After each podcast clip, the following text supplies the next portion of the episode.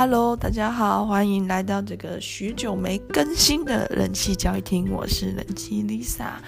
嗯，大概有一两个一个礼拜多，快两个礼拜没更新了吧？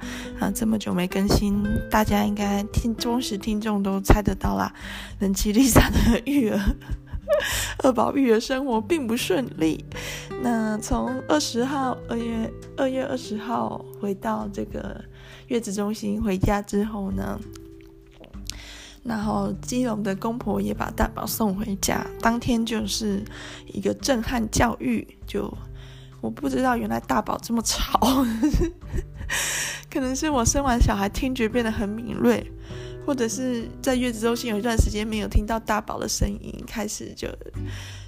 Reset 了，忘记他多吵了，那真的是吵死人了。然后除了讲话，大宝讲话很大声之外，他还会拿玩具像敲锣打鼓一样，king kong king king。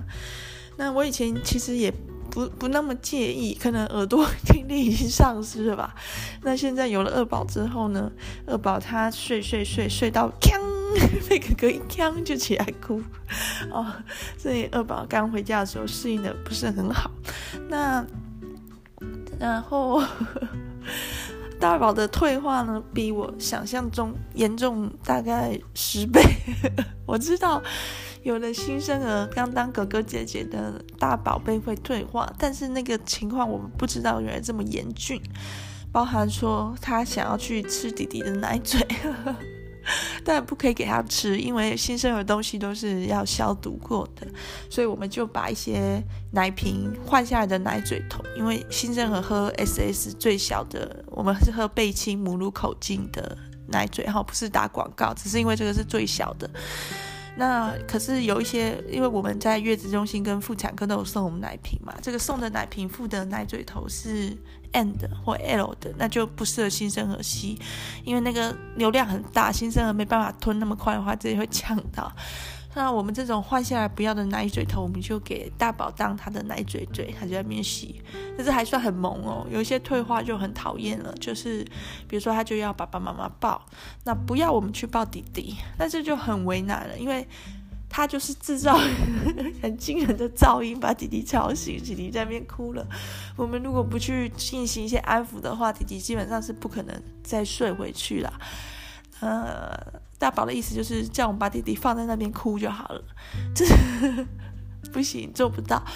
那我们抱弟弟的时候，他就吃醋，他就生气。那晚上睡觉的时候是最大的一个难关，因为弟弟现在还是需要夜奶，大概三到四个小时起来，晚上还是要起来喝一次奶。这个睡眠本来就已经是大人一个很沉重的负担了。大宝又很闹，他又不希望跟我分开，他想要跟妈妈一起睡，可是。照顾新生儿的过程中，小弟弟是睡婴儿床，现在都还是睡婴儿床。可是他起来，他换尿布，他抱出去喂奶，他怎么样安抚回去，中间都是会有很多的噪音声响，也需要一点灯光，比较难说在黑夜里摸黑完成这件事啊，抱抱巾什么的，我看不到啊，我没有，我没有那么厉害，凭触觉完成。那。大宝如果跟我睡同一间房一起睡的话，这些事都会干扰到他的睡眠。可是如果我不跟大宝一起睡的话，他有俩狗。后来我们就是为这件事磨合得很辛苦。那大宝他甚至会说一些狠话，说什么“不要妈妈陪啦”。不要爱妈妈啦什么的，只要爸爸，只要听爸爸的话。所以从月子中心刚回到这个家的三天内，我就爆哭两次哦，真的就是觉得就是知道为什么会有人产后忧郁症，真的太苦了，被被被怎么讲？被二宝折磨身体轮夜班，然后被大宝折磨心灵啊，情绪勒索。然后当然也有生气，但生气是没路用的，你。我妈妈越生气，大宝的不安全感越重，他会更夸张。然后你原则本来是星期一，就是二十号是星期六嘛，二十一号是星期天，二十二号就是星期一，大宝就该去学校了。那是因为他不安全感太重，他拒学。那我们也只好让他在家休息两天。然后星期一的时候，月嫂就有来白天，他才是苦不堪言，因为月嫂是呃帮忙煮菜、做简单的家事、照顾弟弟，然后大宝又不跟月嫂亲近，所以还是整天缠着我，比平常黏人一百万倍。到了星期三，终于去学校的时候，我们就跟老师讲这个难处嘛。老哎，幼稚园老师这时候做很好，很感很甘心的事。他跟我说，首先这个时候你一定要更正面，你一定要比平常更正面，你才能度过这个时期。然后，如果平常给大宝的夸奖是五分的话，这次要给他十分，甚至二十分的加倍加倍的夸奖他，他才能有克服他的不安全感。那其实我感觉到，我们家小孩一当哥哥之后，所有人都好像都很想骂他，就是说，其实那是照顾新生儿的压力。比如说，嗯，新生儿睡一睡被声音吵起来哭，那个感觉很讨厌，会很紧张，会不知道能不能再把他弄睡回去。可是大家会把这个压力转到大宝身上，就说大宝你很吵诶，这是真的蛮吵的。但是就是说，大宝他吵也吵了四年啦。这四年之前都没有人因为这件事比较严格的骂他，对，因为我们都习惯了。可是弟弟出生之后，他却常常会因为他平常就有的一些玩耍而被骂，其实他是心里蛮难过的。那根据我对一些育儿的了解，还有我之前涉猎的资料是，可能是要让二宝赶快习惯这个家的一些，比如说声音啊、光线啊、气味、节奏，去比。去比较好，而不是说我们改变。其实我们也改变不了多久，早晚的。你一一时间叫大宝不要吵，他早晚还是会再吵回来的。嗯，好，那我就有试着去做。那幼稚园还有玩一些扮家家酒游戏，去或者是一些相关的课程，去帮助这种刚有弟弟妹妹的人去适应。其实这个真的很感动，老师去做这样的事。然后那个老师他自己也有两个小孩，他还鼓励我跟其他妈妈多交流。这个都很有帮助，所以说我这个幼稚园又被我加分加分加分了，又又不想换了。我现在还是想换，好，不管这之后的事，反正也是要等小班念完再说的，要不要转学？好，然后过程中我发现一个很关键的因素，就是说我们的用词有没有正面。就比如说，如果大宝吵的时候，我们就骂他说：“你很吵诶，小声一点”的话，其实他的情绪会很不好。那他就算不吵，他也会在其他地方发展出来。那如果好好的讲说：“哦，我们小声一点哦”，他。也有可能继续吵，也有可能就就听话，但是至少他的情绪不会再往负面的地方延伸。那我发现最关键，特别是弟弟哭的时候，因为婴儿的哭声是会让人有一点不舒服的，他可能就是为了提醒家长们去注意。大家都希望生到一个不哭的婴儿，哭的婴儿就好像很讨厌，但事实上不是这样的。婴儿的哭声的意涵是很正面的，你是说，你说今天一只野狼来了，要把婴儿吃掉，他还不哭吗？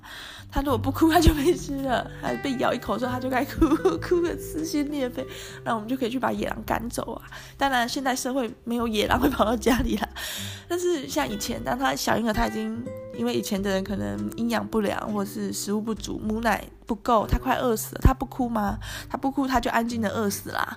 那现在社会当然营养质疑比较过剩啦，但是一样他。他如果他有一些状况，他不知道要哭的话，那其实对他来说是很危险的。所以这个阶段还不会讲话的阶段，其实哭泣声就是新生儿的语言嘛。那这个东西我们不应该去害怕他，或者是他一哭，我们就要想办法赶快让他停。是我们是要让他停，但是我们停的方法不是说他不要哭，而是我们必须去。感觉到、理解到他哭的原因是什么，然后我们去排解那个障碍。比如说，如果他是肚子饿了，我们喂他喝完奶，他当然就不哭了。比如说，如果他是想睡觉了，然后我们把他放到小床上，给他吃嘴嘴，安慰他，让他睡着，他当然就不哭了。这这个才是让新生儿不哭，就是我们要理解他的语言，听到他的需求，而不是说他哭了就把他抱起来摇摇，说啊不要哭啊，不要哭啊，不要哭啊，很紧张的样子。那其实都是比较负面的，而且。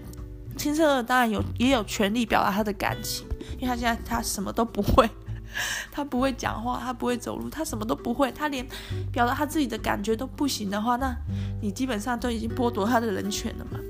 然后体悟到这件事之后，当弟弟在哭的时候，我跟大宝讲的话就变比较正面的，我就会首先让他大宝看到弟弟在哭，然后跟他讲，哭就是弟弟在讲话，因为大宝已经很会讲话，可以告诉我们他的感觉，可是弟弟不会。然后我就教他，弟弟在哭的时候，我们可以怎么试着去安抚他，比如说给他奶嘴。然后我有教大宝用如意帮弟弟按摩脚。嘿，其实这个对于阻止弟弟就是。减缓弟弟的不适或哭泣，其实是一点用处都没有。但是这个动作比较无害，因为我不敢让大宝就去抱新生儿，最好也是稍微在床上抱一下还行啊。那其他状况下，大宝抱新生儿有可能会把新生儿弄受伤，因为他们脖子还没硬，有可能把它掉下去，所以是不要。但是如果我抱着的情况下，让大宝去帮他按摩脚压压，我觉得是无无害，所以我就鼓励他这样做。安慰剂啦，那这不太可能，因为被按摩脚丫就不哭，有时候被按摩脚丫丫更生气，就是说弟弟被我抱着，可能是想睡觉、想喝奶，或是有哪里不舒服，结果脚一直被按摩，哭得更凶，也是有，一直被哥哥按。那大宝也开始会帮忙拿奶嘴过来，或是轻轻的拍弟弟了。因为我们让他睡婴儿床嘛，可是有时候我们白天在客厅活动比较多，为了顾他，会让他睡，或者是在那个安全提篮里面休息这样子。那大宝就会过去轻轻摇，因为那个提篮同时也是摇篮，轻轻摇的话会有摇篮的效果，然后也可以拍拍他。他其实看到这一幕的时候，我就觉得很很温馨，很感动。然后我还。跟他约好，如果他可以当三十天的好哥哥的话，我就送他一个新的超能力霸王的书包。那我制作一个几点表这样子。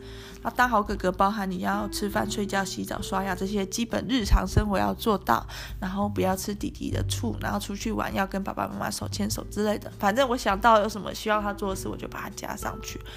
对，那他因为他很喜欢超能力霸王，所以很想要那个书包，就蛮比较积极。那晚上睡觉的的的难难处，还是目前都还是在磨合。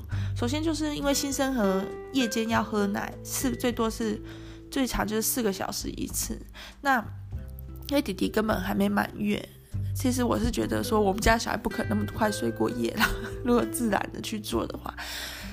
那后来喝奶喝太多，因为平胃好像有时候会喝太多，他有一点弟弟有点胃食道逆流，我们就减量，就喝一百二十 CC，然后他就胃胃食道逆流状况就缓解，可是问题是他又变成说他三个小时就醒来喝一次，因为不够饱。那我们现在又慢慢调奶量，其实新生儿的奶量、平胃奶量也是一个学问，是有一个公式，公式就是新生儿的公斤数乘以一百五除以六，就是一天六餐。可那公那个公式不能套用所有状况，还是要因人而异。那以前大宝是亲喂，所以不需要注重奶量，反正就是给他吸，给他吸，吸到地老天荒，吸到我厌世，吸到拔不下来。爱吸多少奶就吸多少奶，平喂的话，奶量的斟酌是一个学小问学问。那三小时起来一次，那现在的时间点规律通常都是，比如说七点喂奶，十点，然后两点。然后五点，然后八点这样子，其实听起来就知道那个夜间睡眠大人会被中断非常多次，几乎是你刚睡着，然后差不多你要睡得很香很熟的时候，你就可以被吵醒了，跟那个战俘营虐待囚犯的 手法其实差不多。而且他不不会那么顺，就是说他三小时喝一次奶，不会说一口气喝完然后就回去睡三小时，不会，中间你还是要给他拍嗝，那安抚一下，冷静下来，他才会放小床睡觉，才有可能。有的时候甚至他不不被放小床睡觉的时候，你还必须爆吼一下。放到小床之后也不一定马上安稳，中间如果他睡不安稳的时候，你就要给他塞塞嘴、拍拍之类的。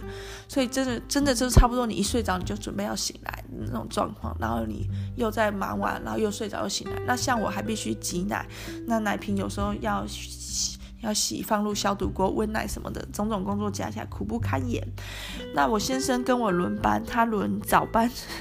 他轮小夜，我轮大夜啦，就是，就是说八点半我就先去陪大宝睡觉，然后睡在我先生的房间，然后睡睡睡。那这时候我先生跟新生儿在那边奋斗，现在很感谢他，因为他，就是老实说，小孩都不会。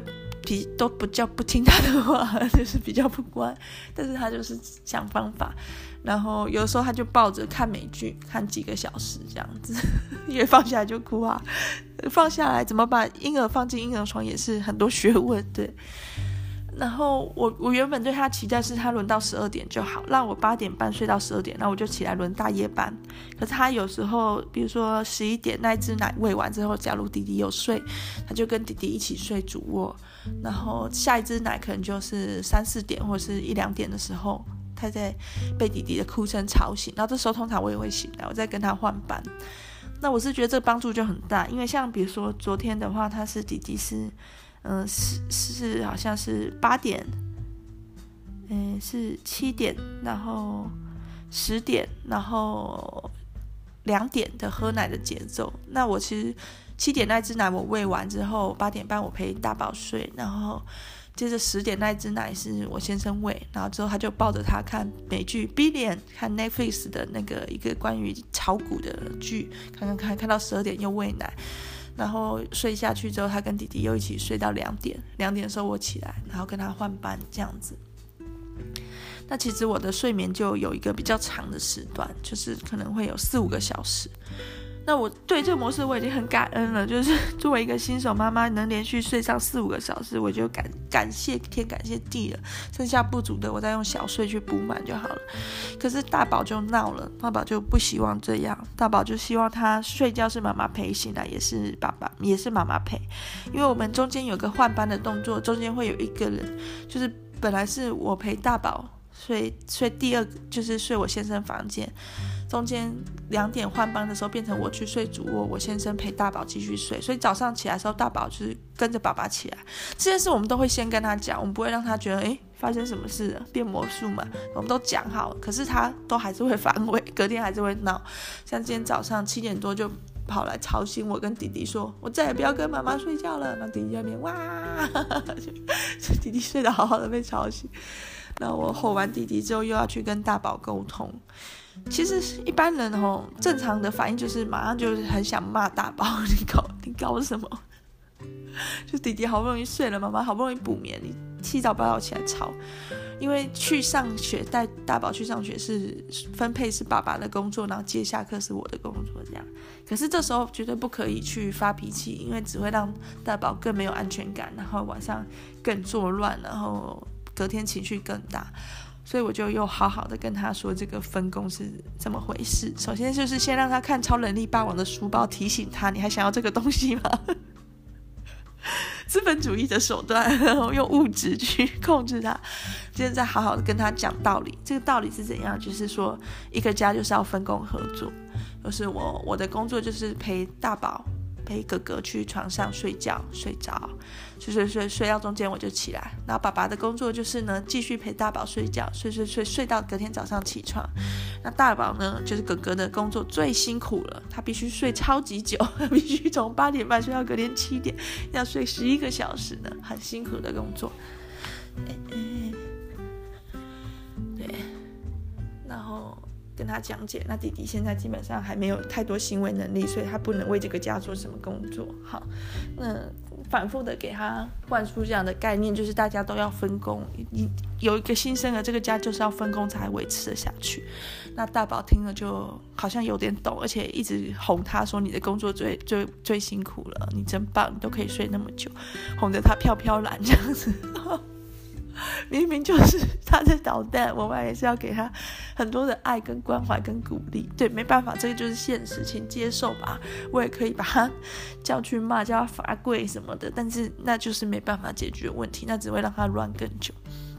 然后包含早上去爸爸送他上学，他也很希望妈妈也陪他去，或者是直接妈妈送他去。然后就要再跟他讲，这是分工。嗯，早上陪他去学校是爸爸的工作，然后妈妈的工作是下课去带他回来。那他的工作呢，最重大了，他必须在学校学习知识，是一个很辛苦的工作。那弟弟呢，也基本上现在还没有办法做什么工作，对，去再去哄大宝，让他觉得自己真是了不起，amazing 啊，哈，超能力霸王做好多事啊，这样子，嗯，超能力小猫咪做好多事，对，这样子去运作，其实。第一个礼拜真的是惨，真的是快死了。然后月嫂来的时间，我就是常常小睡不眠，因为月嫂她可以做家事、煮饭、洗衣服、拖地。拖地我没有很要求啦，不过她都会拖。而且合约是讲说拖厨房跟婴儿的空间，就是厨房，就是厨房、客厅跟主卧。月嫂是每一间都扫跟拖了，感谢她。然后衣服她也是几乎天天洗。因为我们有烘衣机嘛，其实也是方便，但是他会帮我们折好，合约上折是没有包含的，可是他还是有帮忙折得很整齐，收收在那个我们的储藏室的床上，所以就很很干干温啊，干温啊，然后就这样就还不错啊，那我就补眠，所以第一个礼拜我是连滑手机都几乎没有时间滑，那手机有时候就是拿来放故事给大宝听。对，因为没有空跟他讲故事了，给他听康轩学习杂志的故事。我们有订康轩，我觉得不错。好，然后以上提到的商品都不是业配，也不是打广告哈，那自己衡量。对，然后啊，谢谢谢，谢谢谢啊，然后呢，还有什么？嗯，然后有时候因为弟弟睡不稳，因为哥哥常常就砰砰砰啊，或者是发出很开心的嘿嘿的声音把他吵醒，所以有时候我的手机就会固定放宝宝舒眠音乐，在婴儿床让弟弟听到其他声音的时候不是那么的突然的的声音，因为新生儿他的听力其实他是对突然的声音比较有反应，所以我让他持续在一个噪音的环境中的话，他反而是睡得比较好。因为这个突然的声音，因为他一直在吵，所以他不会听到突然的吵。对，都我的手机都不是我的手机，就是 生了小孩是这样的，你的孩子不是你的孩子，你的身体也不是你的身体，你的时间不是你的时间，你的老公不是你的老公，你的手机也不是你的手机。生了小孩之后什么都不是你的，真的很可怕。好，然后后来就有时间滑手机的时候，一滑 FB 哦，这个。人工智慧真的很可恶，一定有在偷听，竟然就跑出一篇文章，是说幸好我只生了一个小孩。然后文章的内容就是说，如果生两个小孩，一定很难同时顾到大宝的情绪，什么叭叭叭的。然后我又哭，干嘛这样讲我？反正第一个礼拜真的是还好有活下来。然后接着第一个礼拜过过一过二八年假，我爸妈就上来支援，我妈就帮了非常多忙。然后也也试着去顾弟弟，然后他们老人家吼已经忘记怎么抱新生儿了，都像推土机一样，两只手一只缠屁股，一只缠脖子，缠进去之后平抬，放下也是像推土机这样平放，我觉得很好笑。然后很快的手就酸痛不已，不可以啊，因为现在弟弟已经五公斤左右了，你这样子常常这样用手的力量去 hold 一个五公斤的东西，一定会一定会手会酸，要让他靠在身上，用手。不管是呃肩膀、身体或腰的力量去分担一些，像我很常抱弟弟的姿势是我坐着，然后腿有点翘高这样子，然后去用腿的力量帮忙支撑抱。对，姿势很不雅啦，其实抱小孩哦，就很不是像想象中那种母慈子孝啦，就有点像流氓在拔掉的那种姿势比较常见。流氓在赌博的那种，脚翘高高的，手靠在那边，然后身体很倾斜，这样，因为因为你要找到力量的分散支撑，不然你的手很快你就你一定就会妈妈手，你手腕很快就会受伤。对，所以那种圣母玛利亚或者是那种母亲专刊里面那种母慈子孝的画面，那种哦，很快就要去看医生了啦，现实一点。好，那。我妈妈上来之后，我就有跟她讲我之后的一些难处，因为我们现在还有月嫂，所以我们至少是，我们只要烦恼吃饭时间怎么兼顾二宝。好，现在没有月嫂，我真的是我真的不知道我该怎么煮饭。然后，到时候难道是天天哎呦弟弟放屁？不知道听众有没有那么好运听到这个不的屁声？对不起弟弟，能 把你的屁声公开在这个世人面前，sorry。他蛮常因为放屁、排便这些身体状况会有点想哭，哈，可能要很用力才大得出来吧。我是不太懂新生儿的心情啊。那我妈妈上来之后，听到我最日后最困扰是我怎么去接大宝下课。晴天我可能用背巾背着或推推车，雨天呢，这个小婴儿那么小，现在才刚满月之后。那么小的情况下，因为月嫂也只只做到三月十八号，我我要怎么我要怎么兼顾大宝跟二宝？那下雨天的时候，难道就让这个小婴儿跟我一起去刮风淋雨吗？就算我穿雨衣或者是推那个推车用雨罩，其实对婴儿来说还是很严酷啊。然后我是希望我爸上来，因为我爸已经退休了嘛，他就上来，他这边我去接大宝的期间，他就待在家里面，让至少二宝有人陪就好。我妈就说没晒啦，不行啊，因为她觉得我爸很不可靠啊什么的。我妈就说她要，她考虑要辞职，因为她已经快六十了，然后这工作对她来说也是很吃力。他的状况下已经劳保投保超过十五年，所以如果他辞职的话，其实是可以月领，但不是可以全领，就是他可以领出一笔退休金，但他还不能月领。要月领退休金呢，到六十岁以后，六十岁可以依比例会扣一点比例让他月领，六十五岁之后可以按照他的投保的那个薪资完整的月领这样子。但是他就是他觉得现在工作也已经很很累，因为他们工作的那个单呢、啊，工厂的单太多了。那听到他这样说，我心里其实很开心，但我不敢太期待，因为我整个童年，我的父母，因为我们家穷嘛，所以以前雇鞋店，后来他们去工厂工作都几乎都是忽视我跟我姐的，所以我很怕这样的事重演一次。所以我就有点紧张，不过后来我妈是真的下定决心辞职了，上来就是，嗯，帮我带带小孩一年这样子。那我个人就把我的零用金，就是 这个家庭本来会分给我的钱，分给我妈，让她去当这个角色，我自己在想办法看要去兼差还是花我以前的储蓄去度过这样子。对，那他要为期要帮我一年，真的很感动。所以之后就至少不用担心饭菜或者是家庭的整洁这些家事类，我妈都非常会做。那大宝二宝的磨合，我是觉得有渐入渐入佳境啊。但现在当然还是有很多的时刻让人几乎要崩溃，但是我都努力的不去崩溃，用最正面的方式去去处理，这样子是其实伤痛最小的方法。对，那这期间其实其他长辈不一定支持你的看法，特别比如说像公婆就会说啊，你还是要管啊什么什么的。我们以前小孩都没有这样。啊，他就不是你们以前的那个小孩啊！对对对，当然公婆也是帮很多忙啊。那像这个周六，我就打算周六日，我打算就让我先生再把大宝带回去公婆那边，让他们享一下天伦之乐。但是就是大家会去质疑你能不能当一个好妈妈，或者是你的选择、你的方向是不是对的？但这个质疑就是非常其实没有道理，因为怎样都是我当妈妈，就是说你可以质疑我，你可以骂我，你可以笑我。但是那个妈妈还是我当啊，因为我最近看一个 Netflix 的影片叫《女人碎片》，那里面的女主角她选择自然生产，一下大爆雷哈，选择自然生产，结果女儿在生出来没多久就是婴儿猝死就结束，然后就开始追究那个接产、接产、接产、接产婆嘛，接产室有没有责任，是不是太晚生、太晚叫救护车什么的，然后这是女主角的妈妈就一直。鼓励她去控诉那个接产的人，然后把那个责任跟罪都推到那个接产身上，认为说只有这样他女儿才能去承受这一切。然后他女儿就大吼说：“我已经在承受这一切了。”对，就是说，当大家在指指导一个妈妈怎么去当妈妈的时候，她已经在当妈妈了；当大家在想要教大宝怎么当哥哥、怎么去照顾弟弟的时候，她已经在当哥哥了。那旁人其实根本就没有做这些事。就是说啊，你可以念我我我可以念大宝说，你当哥哥就要怎样怎样怎样又怎样，可是当哥哥人是我吗？是他，他一直在当哥哥啊，从他的弟弟出生那一刻他就开始当哥哥了。那我也是啊，我从小孩出生那一刻我就在当妈妈了。二宝出生那一刻的时候，我就在当二宝，就是两个小孩的妈妈了。旁人可以给千万个建议，但是当妈妈的人还是我。对啊，那就是这样。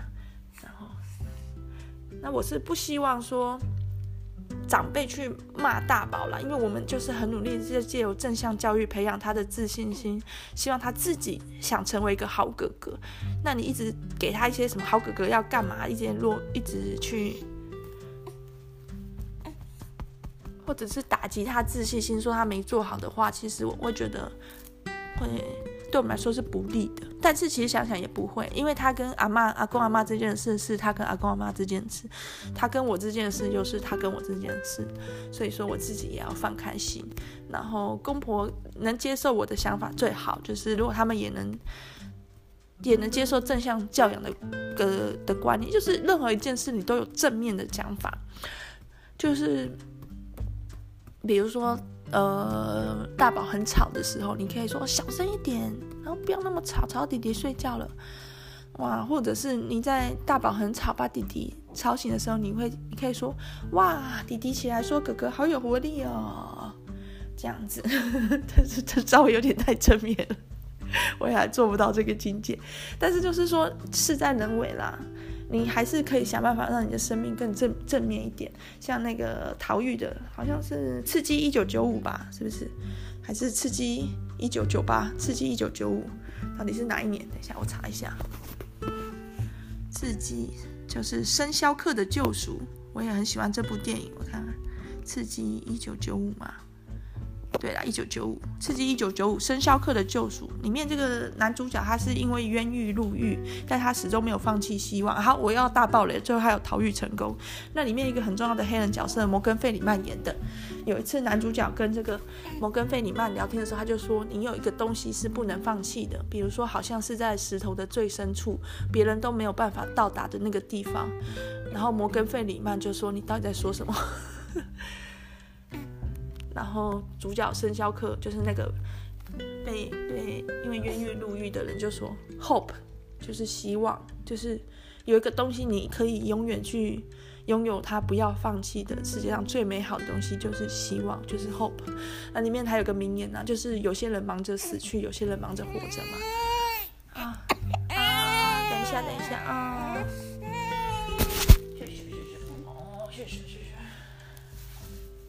差不多快到他的下班时间了，所以会比较比较不安一点。对呀、啊，那正向教养、正向的人其实是选择如何活着，反正是反正是要活着嘛，就尽量乐观一点。像我这个广播主题叫做“汪洋中的一条瓶中船”，就这个意思啊。我是我什我什我什么都没有，又置身于风浪的大海上啊，就是这个时间唯一要去。永远不能放掉的东西就是就是希望，然后讲一下我先生的成长。我先生还是还是那个德性啦，就是还是要么就是被大宝生气气，要么就是跟大宝玩太嗨会被邻居抗议这种。然后二宝回来的时候适应不良，我们就有在想是不是要给他看一些三角形图卡，因为他在月子中心明明就还蛮乖的。然后我先生就说对，觉得应该给他看点书，我就说好，就去执行。结果，当我在进那个房间，看到婴儿床上摆的书是林立清的《做工的人》，而且还不是林立清的那个露出背膀的那个封面哦，是封底，封底就是一堆字而已。我的天啊，你放这个在床边，期待婴儿看了得到安抚吗？然后 他就说，我现在就说啊，他现在又看不懂，看什么书不是都一样吗？我觉得还是不太一样。你可以给他一本巧有巧虎图案的，应该是效果会比较好一点吧。但是总总之，我先生他很努力，这样就可以了。那比如说他轮那个小叶，我也觉得很感动。那就是撑下去。那如果我妈妈是，她是做到三月底，她其实因为她有很多特休，她三月中就可以上来了。那我妈妈上来之后，我们的班表应该会变成说，我先生轮小夜，我轮大夜，然后我妈妈轮早上，所以说变成我的睡眠时间又可以更拉长一点。因为比如说，假设是有六点或五点的这支奶的话，可能就可以给我妈妈喂，给我妈妈顾。对，那到时候我的我的我的睡眠时段就会拉得更长、更舒服，这样就不错。这样应该是。每个人都出一点力，出一点力，然后把这个照顾新生儿需要的很大的责任去去分摊掉，我觉得这样比较好。因为真的，如果你硬要一个妈妈，或者就是我我本人去燃烧生命去顾好这两个小孩，在这一两年的期间内，未必做不到。但是这样的话，就是首先我我可能会崩溃。会太累，那我崩溃，我就不会对我先生太好。那我先生被我骂，他心情就会差。那我也没办法对大宝太好，大宝心情就会差。然后这样子勉强去顾，可能就是，呃，大宝也被骂，二宝也常常哭。然后当然饭菜啊，物质的整洁是完全不能要求的，就必须吃外食。那这样子有比较好吗？那可是如果我妈妈上来之后，虽然我本人的零用钱就必须给她，我就变很穷了。我之后可能要贩卖我的一些身边有的衣服、玩具、书籍来凑一些花费了。嗯，好，没关系，因为我本来就要做一个反资本主义的人，所以我就是要练习这种不花费的生活。对，刚好是一年的不花不花钱计划的一个落实。然后，但是。这种情况下，我我的身心很有余裕，我可以顾好我的小孩，因为我的小孩就是最爱妈妈，我一定要给他们付出的那个情感上的劳动，一定是比较多的。然后我我妈妈呢，她也不用去工厂工作那么辛苦，不过我给她的我的零用钱都给她，好像还是比她在工厂赚的钱再少一点啦。对，因为我先生给我零用钱没有那么多，所以。好吧，但是就是起码他的还是有他的收入，可以 cover 他的保险跟各方面他需要的花费，跟照顾我爸爸。对，我爸爸也会一起上来。对，那他的工作量又不会那么大，就是顾家里。其实他本来是一边在工厂上班，一边加班，然后一边顾家里的，所以他这样工作就轻松很多，对他身体负担会小。那我先生呢，他其实。他的轮班就是轮那个小夜，就是他变成说他也有参与到这个新生儿的照护的过程，然后又不会压力太大，因为他也是白天要工作，也不能让他太累，这样他工作的时候脑力无法发挥，然后家庭气氛又很好。那大宝他可以得到妈妈很多的关爱，很正向，这样我觉得这样去运作的话，对这个家来说是。比起在那边，呃，苦撑啊，整天哭哭吵啊，妈妈走在崩溃边缘，我觉得是会是会好很多。那我也觉得我自己很幸运，就是我的妈妈竟然愿意辞职来帮我。她有说，她觉得她如果这次不帮我，以后她老了，可能我们会不理她，好可怜哦。不会啦，不会啦，她永远是我们的妈妈啦。只是我真的觉得说，嗯，怎么说呢？因为确实就是说我我我我我我这个。在进入老年之前，我人生最需要帮助的时段就是这个时段。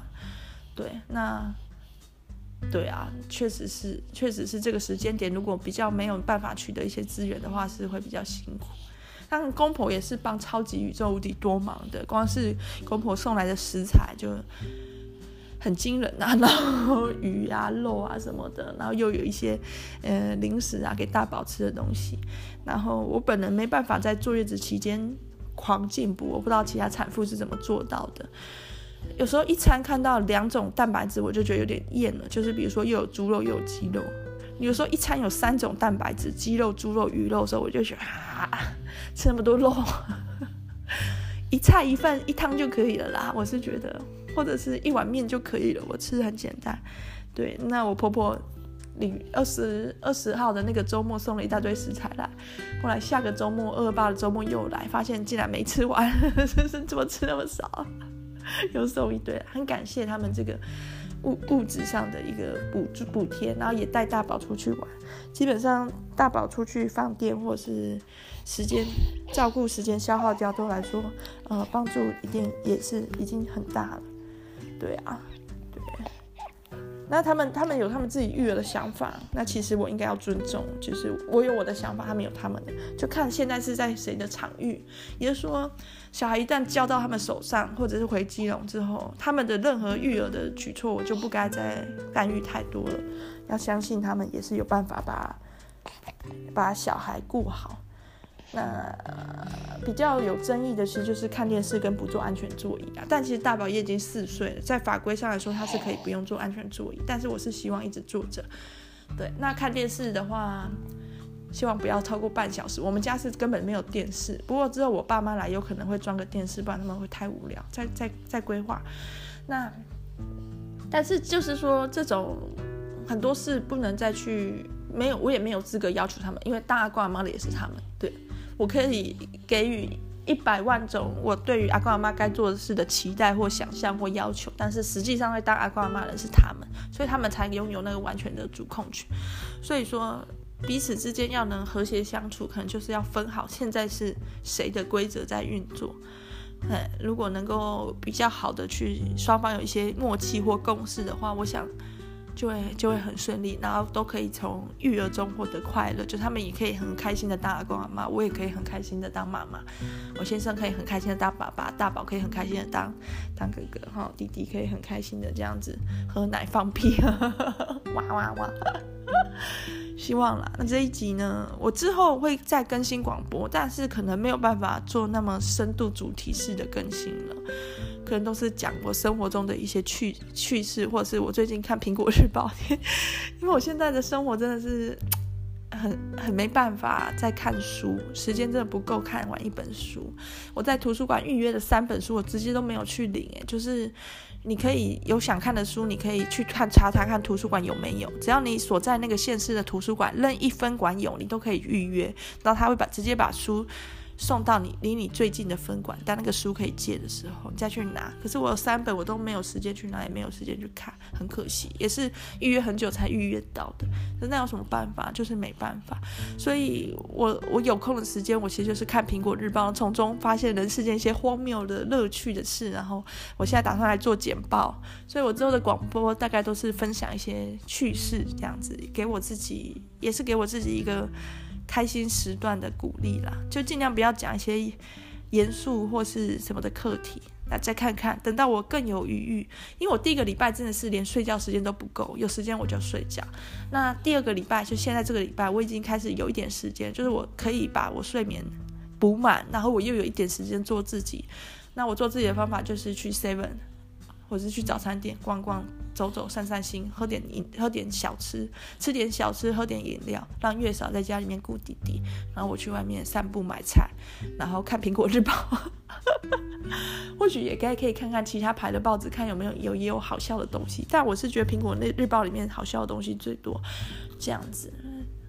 那到下个星期，我想，特别是我我爸妈在，我爸妈是预计三月十三号上来，在他上来之后，我时间可能会更多，到时候我再看看广播有没有办法回到主题式的广播。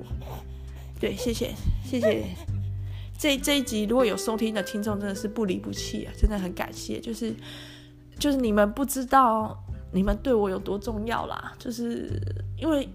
这段时间我很难有一个比较正常的社交生活，或是谈话对象，就只有我老公。然后二十七号的时候，竟然有大学同学邀我去，邀我们一群女生好朋友去他的新家，那我会去。就是基本上社交生活好像是零啊，就是一个月能出门一次，真的聚会就觉得很感动。